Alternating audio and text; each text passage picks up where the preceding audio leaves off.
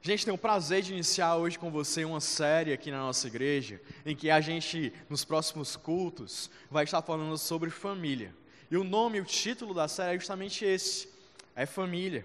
E aí, quando a gente vem falar de família, é impossível a gente não parar para lembrar e pensar na primeira coisa que vem na nossa mente, que é o grupo de família do WhatsApp.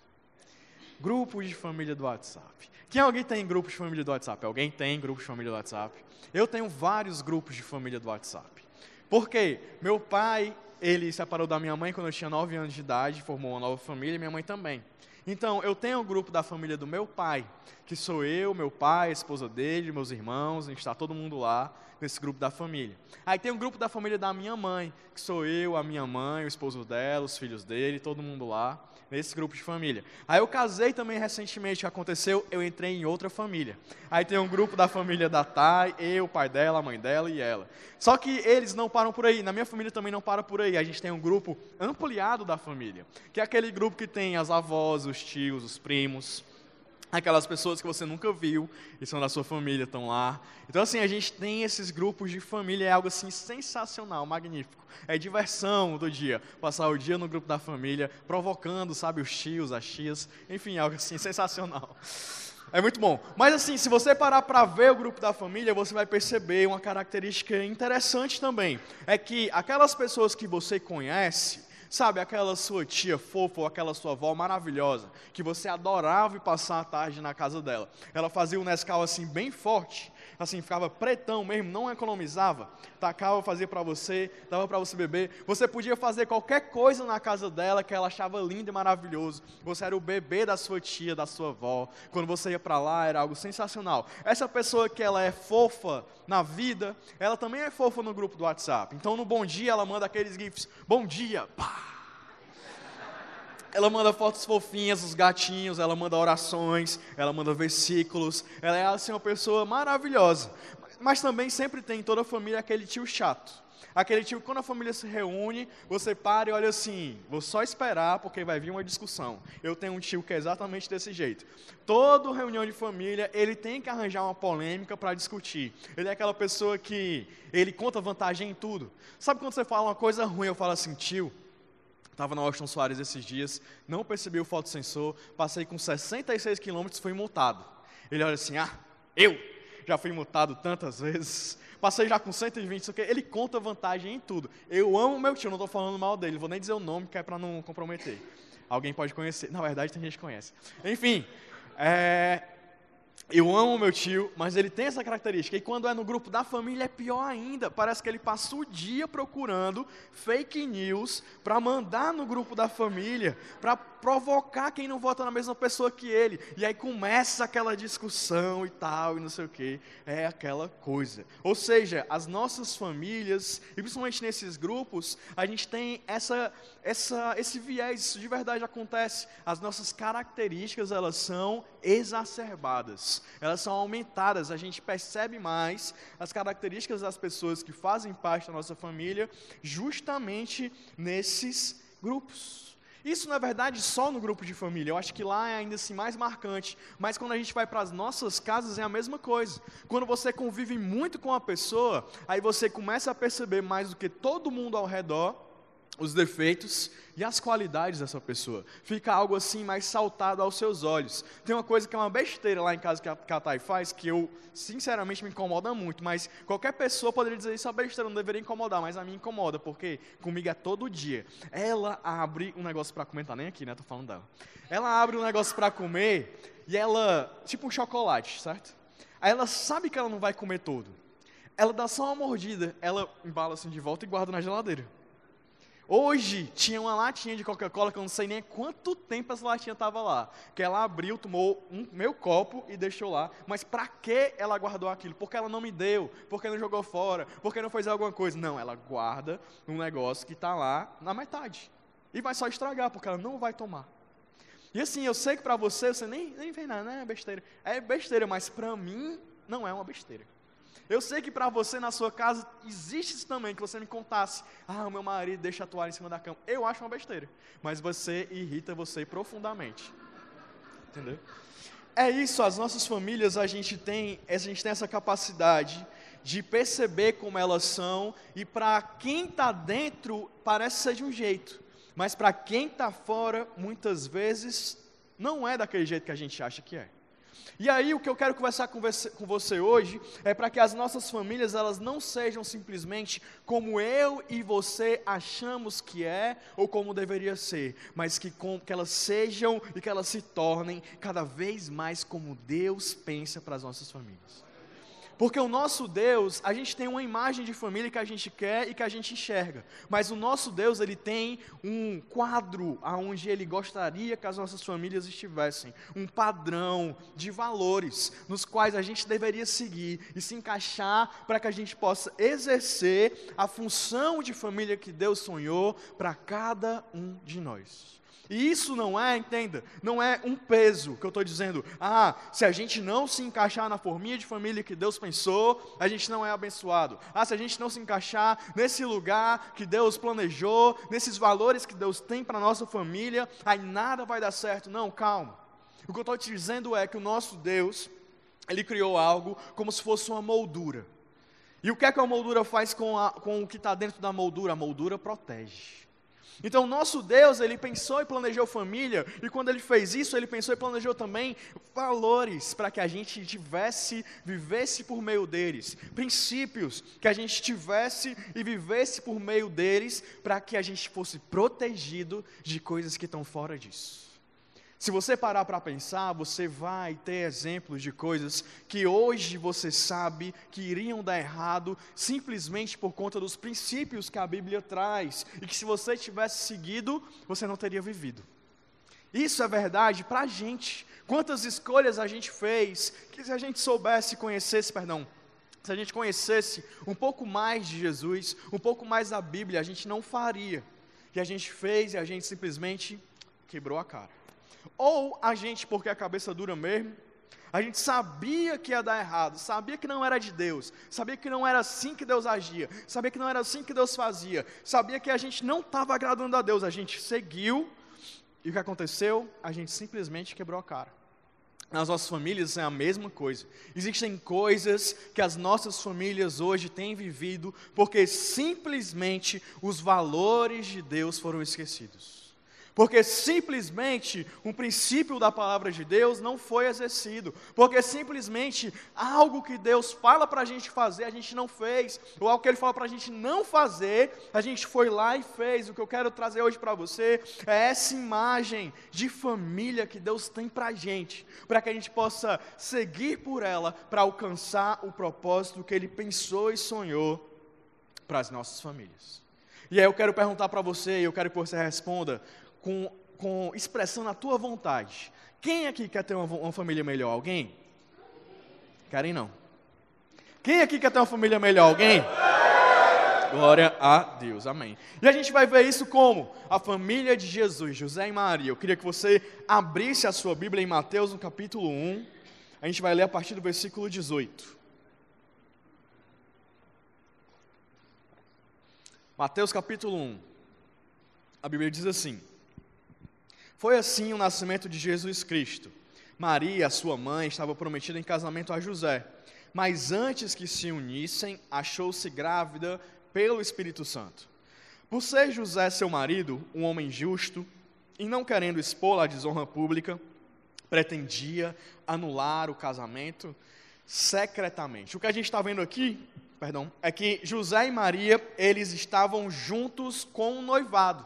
Sendo que o noivado nessa época, para essa cultura, não é como o noivado é hoje. É claro que o noivado hoje é algo seríssimo, que tem que ser conduzido com a seriedade que ele tem, o compromisso forte que ele é. Mas nessa época aqui, era muito mais forte.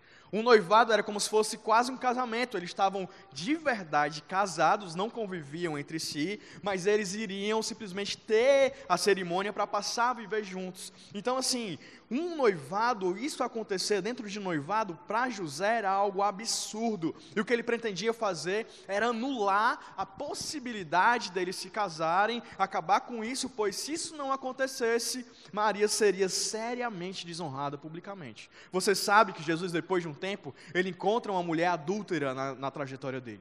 E o que as pessoas iriam fazer com ela e perguntam para Jesus o que deveriam fazer é: Jesus, essa mulher foi pegar adultério, ou seja, ela teve um relacionamento fora do casamento, o que a gente deve fazer com ela, o que a lei diz, é apedrejar a mulher. Então, assim, para Maria, isso aqui, estar grávida, era sinceramente, simplesmente uma sentença de morte. E José, ele estava tentando resolver essa situação. E aí ele diz que ele que a Bíblia diz que ele queria anular secretamente o casamento.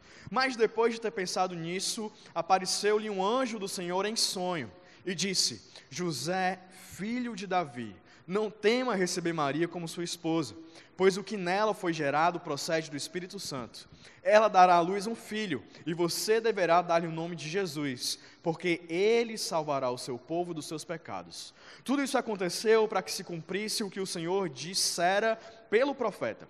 A virgem ficará grávida e dará à luz a um filho, e lhe chamarão Emanuel, que quer dizer Deus conosco. Ao acordar, José fez o que um anjo do Senhor lhe tinha ordenado e recebeu Maria como sua esposa, mas não teve relações com ela, enquanto ela não deu à luz ao filho, a um filho, e lhe pôs o nome de Jesus. Primeiro passo que eu vejo aqui que a gente pode tomar para que as nossas famílias cheguem aonde Deus quer nos colocar, sejam famílias melhores, é reconhecer o real estado atual. E por que eu falo reconhecer o real estado atual? É porque quando você vai para essa família de José, você percebe que eles estavam em uma situação assim horrível, era péssimo. Maria sentenciada à morte, José não sabia o que fazer, ele amava aquela mulher, ele amava ao ponto de se guardar e guardar a honra dela para o casamento, era uma virgem e ele guardava isso, ele sonhou muito casar com ela. E aí o que ele vê? Ele vê uma mulher grávida do nada, dizendo que foi Deus que engravidou ela. Venhamos e convenhamos. Não estou grávida, que Deus. José para e diz assim: como isso aconteceu? E aí o que ele faz é ver essa situação trágica e ele diz: Eu tenho que anular esse casamento. Essa família está numa situação tão horrível, está tão errado esse começo, que essa família ela não pode nem começar. Essa família não pode ter casamento, essa promessa de casar, isso deve ser anulado. Eu não quero começar essa família porque a situação ela é trágica demais. Eu não quero ter uma família assim. Aí José parte para essa situação, adotando, sabe, essa decisão, porque ele viu o estado atual da família dele completamente despedaçada. Não era o que ele sempre sonhou. Mas aí o que acontece? José vê o estado atual da família dele com os olhos dele mas quando ele começa a pensar e meditar, o que aparece para ele é o anjo Gabriel. Diz assim: José, não tem medo, porque Maria está grávida e está esperando algo que é o Espírito Santo que está gerando.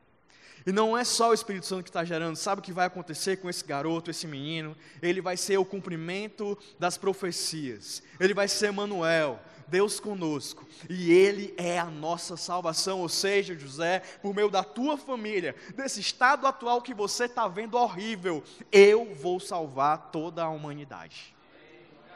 Isso quer dizer para mim e para você que muitas vezes, quando a gente olha para a nossa família com os nossos olhos carnais, e a gente está vendo aquela coisa destruída, ah, não tenho mais confiança no meu marido, não sinto a mesma coisa, o meu filho, sabe, eu não confio nele, eu estou aqui na igreja, não sei onde ele está, eu não sei onde meu pai está, não sei, eu não sei de nada, meu Deus, minha família está destruída.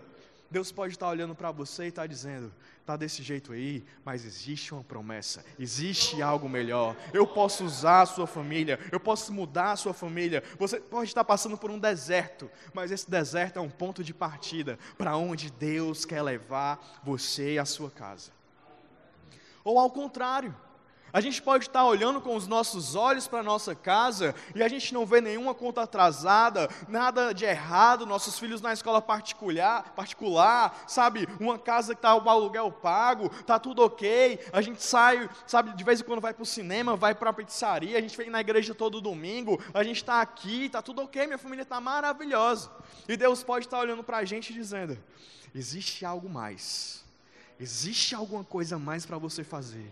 Existe algo melhor, existe aonde eu quero te levar, existe algo diferente disso. Eu creio, na verdade, que a nossa vida não foi feita, nosso casamento, nossas famílias não foram feitas para a gente deixar os boletos pagos e ok. Existe algo mais. Deus quer usar as nossas casas. E se a gente abrir a porta de casa para Ele, Ele vai entrar e a gente vai ver o que a gente nunca imaginou, sinceramente, acontecendo dentro da nossa, da nossa casa. Ou seja, José pensou algo sobre a família dele, mas Deus tinha um diagnóstico diferente. Às vezes a gente está olhando para a nossa casa e a gente está vendo algo, mas hoje o que eu quero te inspirar a fazer é você pedir para Deus mostrar o real estado atual da sua casa. Eu, Deus me mostrar o real estado atual da nossa, da minha casa. E por mais que seja, sabe, quebrado, eu quero te falar uma coisa que está escrita lá em Lucas, Lucas capítulo 1, 37. Nada é impossível para o nosso Deus. Nada é impossível para o nosso Deus. Nada é impossível. O que a gente precisa é isso. É a gente colocar o nosso joelho no chão. É a gente pedir, Deus, mostra para mim qual o real estado atual da minha vida, da minha casa, da minha família, como o Senhor tem visto. O que muitas vezes impede a gente de enxergar esse real estado atual da nossa, da nossa casa se chama egoísmo. Porque, vamos ser sinceros, a gente tem um sonho para a nossa família. José talvez tivesse um sonho para a família dele. Ele queria casar com a menina que ele amava e sempre amou, da mocidade dele ali, sabe, alguém que todo mundo considerava uma pessoa ideal para você casar, e aí ele queria construir a família dele, ter a casa dele, ser o melhor carpinteiro da região, sabe, melhor do que os pais dele eram lá em Belém, ele queria, sabe, ser assim, uma pessoa maravilhosa, e todo mundo adorar, e aí ele olhou para a situação na real da família dele, o que estava acontecendo, o que ele viu, aquela mulher grávida, e ele disse, os meus sonhos não vão se tornar reais. Às vezes, a gente está assustado com o real estado atual, aliás, com o estado que a gente enxerga da nossa família, porque a gente está comparando com o nosso sonho de família que a gente teve. A gente queria na nossa casa, na nossa família fosse, sabe, vivendo num lugar legal, na localização boa, perto do nosso trabalho. A gente viajasse todo final de semana, nem que fosse picar aí, mas alguma coisa assim, sabe, legal. E a gente não vê isso acontecendo, e a gente começa a se frustrar, e a gente começa a dizer: onde estava aquele sonho? Onde estava aquilo? E ao invés da gente lutar pela nossa família para chegar em algo parecido, a gente começa a se afastar. E aí, quantos de nós a gente não saiu correndo porque a gente não tem coragem, mas o nosso olhar, o nosso coração, o nosso falar não é mais a mesma coisa? O que eu peço hoje a Deus é que Ele abra os nossos olhos para dizer: pode ser que a tua casa não esteja exatamente como você sonhou, mas eu tenho um sonho para a sua casa. Deus tem um sonho para a nossa casa. E Ele pode nos revelar, não só, não só o real estado atual que Ele vê, mas aonde segundo o sentimento dele, o coração dele, o que ele sonha para a gente, aonde a gente vai, aonde a gente vai chegar, amém? Glória a Deus. Nosso segundo passo que eu vejo que a gente pode dar nas nossas famílias para que a gente possa chegar ter uma família melhor é focar no que virá e não no que passou. Focar no que virá e não no que passou. A gente percebe aqui que José de verdade passou por uma situação difícil. De verdade, José, ele tinha uma noiva que se dizia virgem e apareceu grávida. E a gente vê o que ele iria fazer com essa situação. Mas a gente vê outra coisa também, que logo depois que o anjo aparece, aparece para ele e diz: José, a tua situação está de verdade difícil, mas quer saber de uma coisa? O que a Maria tem, o que ela está esperando, é algo que de verdade vem do Espírito Santo é o que está sendo gerado pelo Espírito Santo. E aí o anjo aparece e fala isso para José, e o que José faz? A Bíblia diz no versículo 24: Ao acordar, José fez o que o anjo do Senhor lhe tinha ordenado e recebeu Maria como sua esposa, mas não teve relações com ela enquanto ela não deu à luz a um filho, e lhe pôs o nome de Jesus. O que a gente vê que José fez é que sim, tinha acontecido algo ruim com ele, mas ele não ficou preso a esse algo ruim que aconteceu. Sim, tinha a mulher da vida dele, que ele tinha sonhado em casar, em ter os filhos dele, em ter a melhor lua de mel que ele poderia ter. O que aconteceu foi essa mulher engravidou antes do casamento.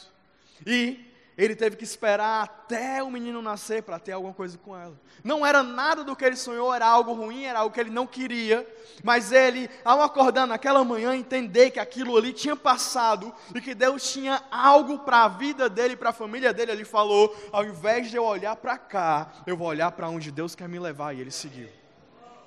Em nós, nas nossas famílias, quantas vezes aconteceu algo há dias, há meses, há anos atrás, e ao invés da gente olhar para a nossa casa e para a nossa família, no sentido de aonde vamos chegar, a gente está olhando para trás ou para aquele momento do passado e dizendo assim: olha lá o que aconteceu, o que fizeram comigo. Olha o que o fulano disse, olha a traição que fizeram comigo, olha aqui a gente fica é, lambendo as nossas próprias feridas, ao invés da gente olhar para frente e dizer: existe algo melhor para mim, para minha casa. O que eu vejo de José é justamente isso: algo trágico aconteceu, mas algo trágico não determinou aonde a família dele ia chegar. Sim, é verdade, aconteceu, mas Deus tinha algo melhor para a família dele. E esse algo melhor para a família de José era uma promessa de Deus. Era o cumprimento de uma promessa de Deus, era Jesus vir por meio daquele casamento. E a gente está aqui hoje só por causa de Jesus. O que eu vejo que aconteceu aqui é algo muito semelhante ao que aconteceu quando a gente vai lá para Pedro, andando sobre as águas. Você conhece essa história? Jesus, ele estava com seus discípulos em um determinado lado do mar, e ele disse: Vão lá para aquela outra cidade do outro lado, que aí eu encontro vocês lá.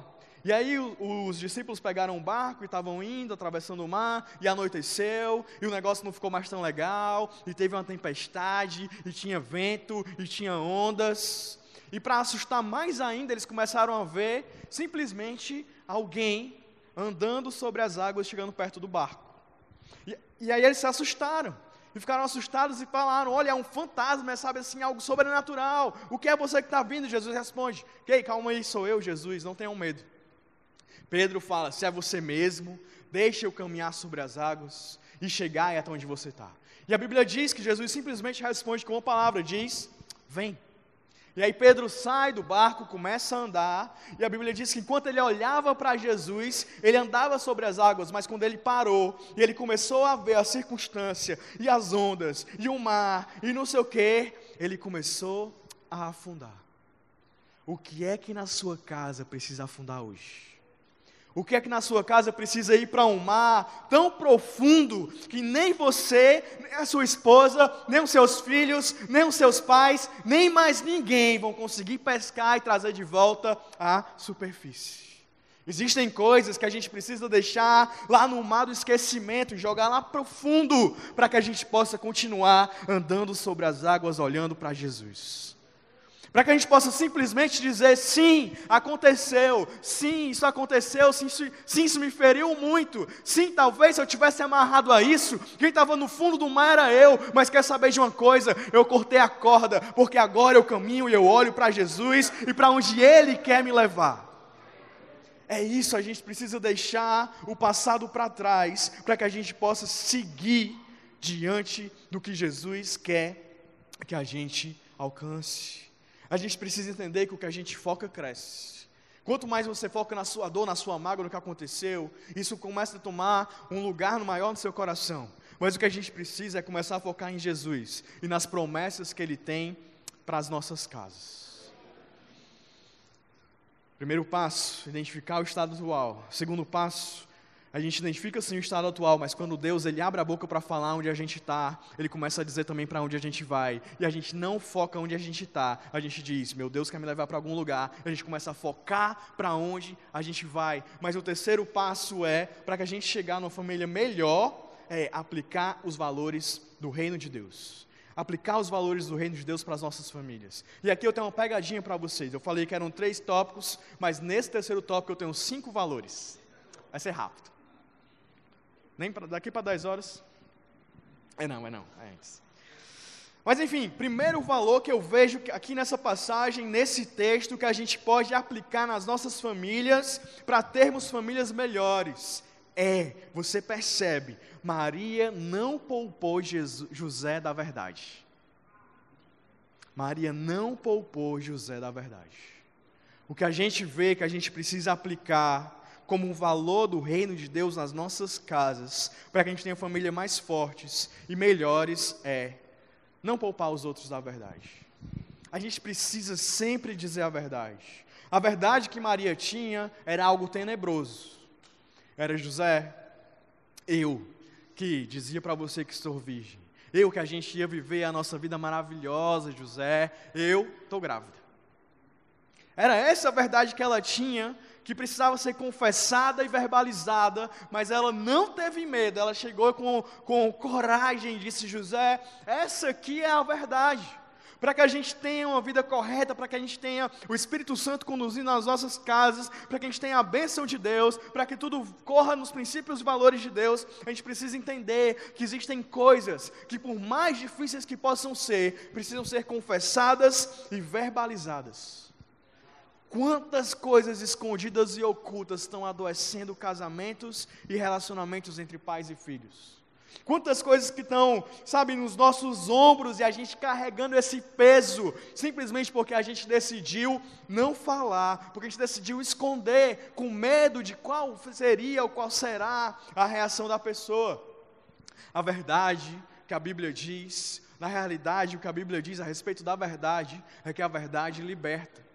E quando ela fala isso, ela está falando de Jesus, que é a verdade que nos liberta de uma vida de pecado e morta para uma vida de luz e vida. Mas eu creio também que nos nossos relacionamentos, a verdade ela pode nos libertar.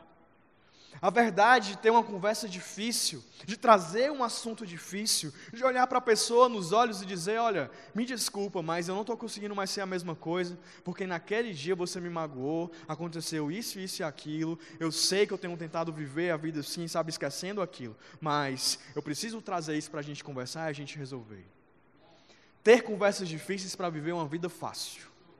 É isso que a gente precisa aplicar. São esses valores que a gente precisa trazer para que a gente possa resolver aquilo. Não é simplesmente, sabe, jogar na cara o super sincero, não. É a gente trazer no intuito de estou trazendo para a luz para que nós possamos resolver. E não simplesmente para atacar, não como arma. A verdade como arma, não. Mas a verdade como algo de que existe isso, ninguém pode negar. Vamos resolver? Vamos. E aí, o segundo valor que eu creio que a gente pode aplicar nas nossas casas é confiança. Confiança. Confiar uns nos outros. Confiar uns nos outros. No primeiro momento, a gente vê que José, ele não confiou em Maria. Não confiou, ele não acreditou que o que Maria trazia no ventre dela era algo gerado pelo Espírito Santo. Maria contou, parecia absurdo. Mas José, ele simplesmente não acreditou. E se ele tivesse continuado em não acreditar, aonde a vida teria levado José? Se José não tivesse, sabe, tido a intervenção de Deus, para que ele de verdade confiasse na noiva dele, aonde a vida teria levado José? E aonde a vida tem nos levado, porque simplesmente a gente não confia mais nos outros. Porque simplesmente a gente já foi, sabe, tão traído, talvez antes de começar a nossa família, ou no curso da nossa família, tão enganado, mentiram tanto para a gente, que hoje a gente não consegue confiar mais. Hoje a gente não consegue mais tra tra trazer ou firmar relações de confiança, porque a gente está, sabe, escaldado, porque a gente está desconfiando de todo mundo. E a verdade, a Bíblia diz que você deve guardar o seu coração.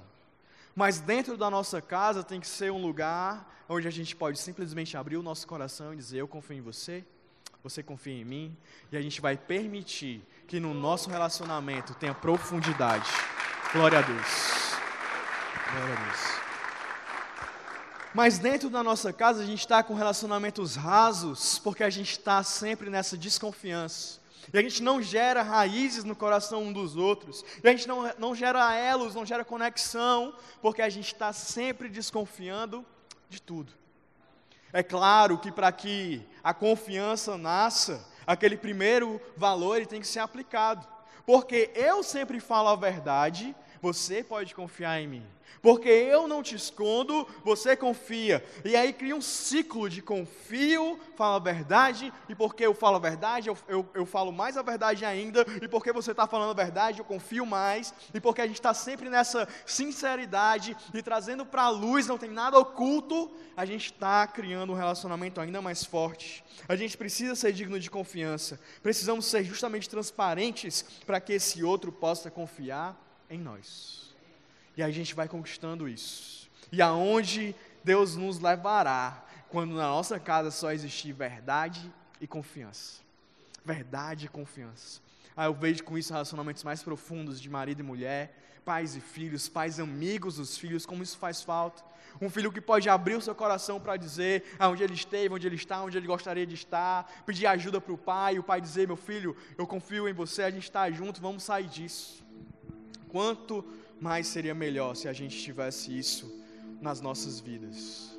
Mas o terceiro valor que eu vejo que a gente precisa implementar para que a gente tenha uma família melhor é a gente priorizar o relacionamento com Deus. Priorizar o relacionamento com Deus. A gente percebe aqui que o anjo Gabriel, ele chegou para José e ele começou esse relacionamento com José falou para José o que Deus tinha para ele. E se você continuar a ler, você vai ver que em vários outros momentos, Deus ele direciona José. O menino nasceu lá em Belém, nasceu, tá tudo bem, tá tudo ok lá. E aí Deus direciona José: José, quer saber? Não volta não, vai para o Egito.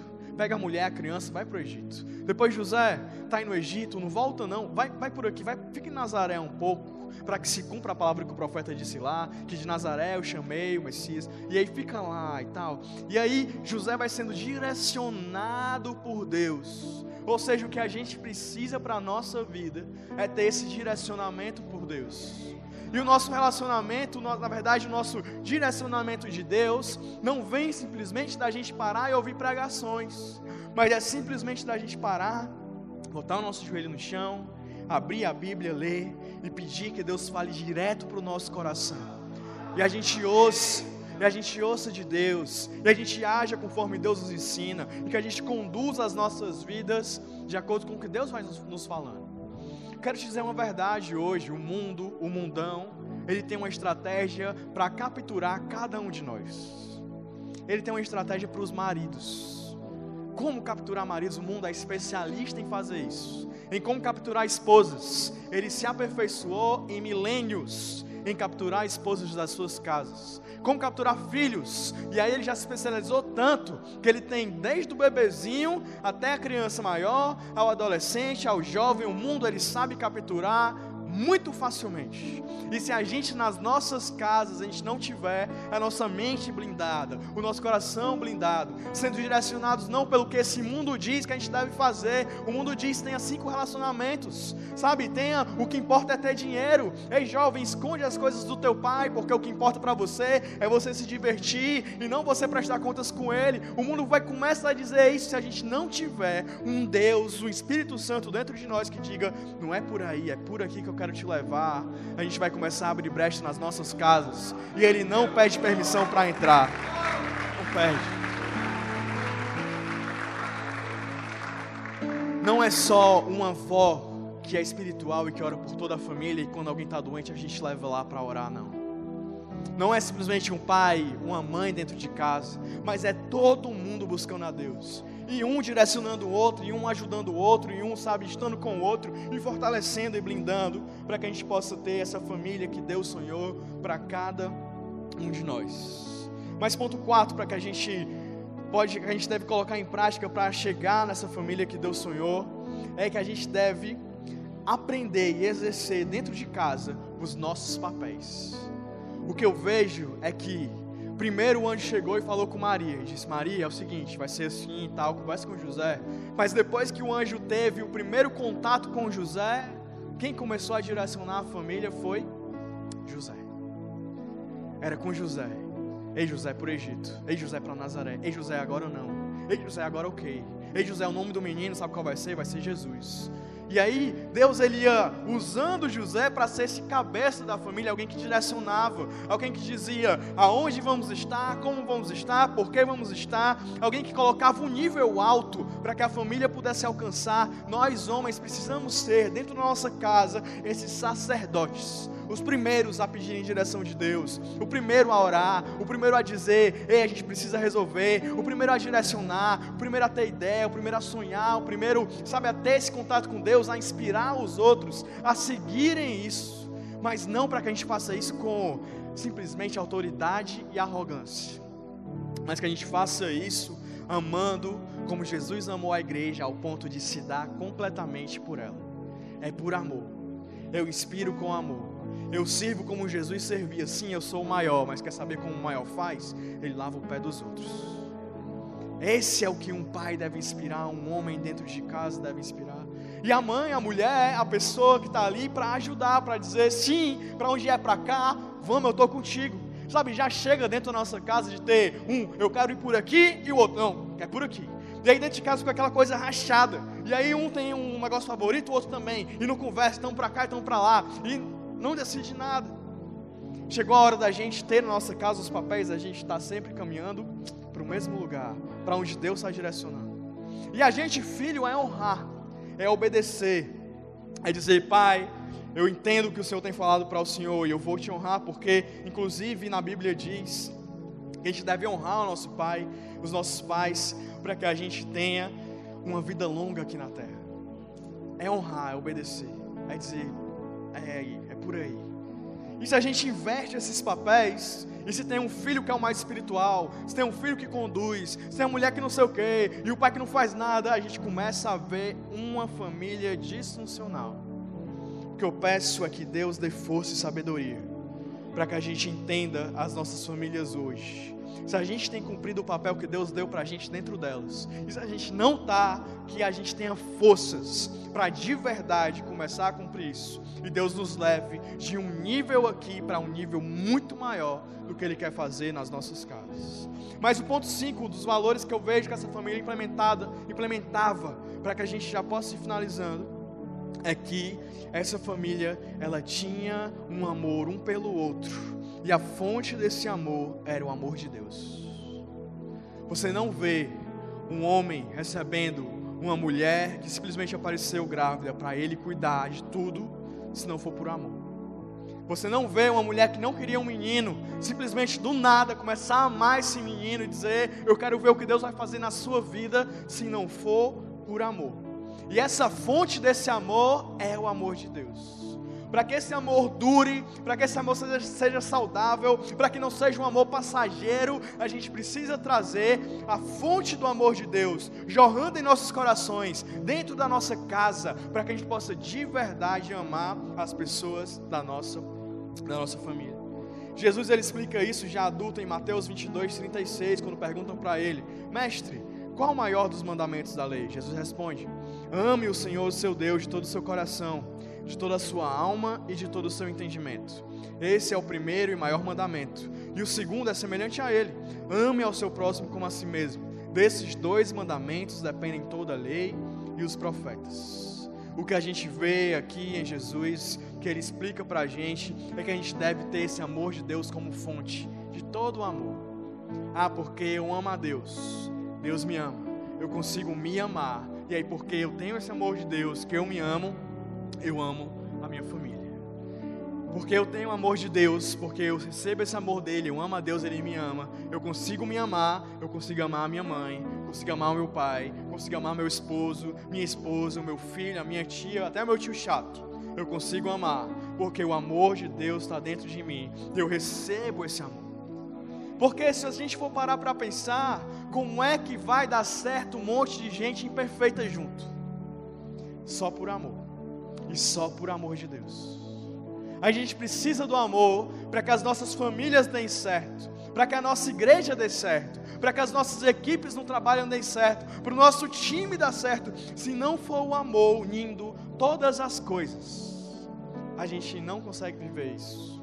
Colossenses 3, 12 diz exatamente assim: Portanto, como povo escolhido de Deus, santo e amado, Revistam-se de profunda compaixão, bondade, humildade, mansidão e paciência. Suportem-se uns aos outros e perdoem as queixas que tiverem uns contra os outros. Perdoem como o Senhor lhes perdoou. Acima de tudo, porém, revistam-se do amor, que é o elo perfeito. O elo perfeito. E a gente tem que ser sincero. O que na nossa casa não está acontecendo porque está faltando esse amor? Qual o perdão que a gente não tem dado porque está faltando esse amor? Qual é a atenção que a gente não tem mais dado? O olhar que a gente deixou esfriar, sabe, o estar lá, a presença real, não é a presença pensando na segunda-feira, não é a presença pensando no que seria se tivesse acontecido diferente, não é a presença, sabe, no celular, é aquela presença, aquele tempo de qualidade, aquela palavra, aquele elogio, aquele abraço, aquele dizer, vamos juntos, estamos juntos, estou com você, aquele de verdade passar um tempo real e junto, olhando para o outro quanto disso a gente tem perdido porque simplesmente está faltando esse amor. E a fonte desse amor a gente só vai encontrar em um nome chamado Jesus. Jesus. É Jesus. Jesus nos amou tanto que ele podia muito bem ter escolhido simplesmente passar toda a eternidade com Deus, reinando uma das pessoas da Trindade, sendo Deus. Mas Jesus ele escolheu vir para essa terra para salvar pessoas imperfeitas como eu e você. Ele não simplesmente decidiu vir para a terra e viver normal, não. Ele decidiu vir, passar 33 anos, não simplesmente satisfeito com isso, foi perseguido, foi, sabe, açoitado, foi morto numa cruz, uma morte horrível, para que eu e você a gente possa entender e receber esse amor. Jesus naquela cruz, era alguém perfeito, inculpável, que não tinha pecado nenhum, mas ele estava lá crucificado e morrendo, por mim e por você. Se a gente parar para pensar, aquela cruz não era a cruz de Jesus, aquela cruz era a minha e a sua cruz. Que ele disse: não vai ser você, vai ser eu em seu lugar para que eu e você hoje a gente possa receber esse amor abundante.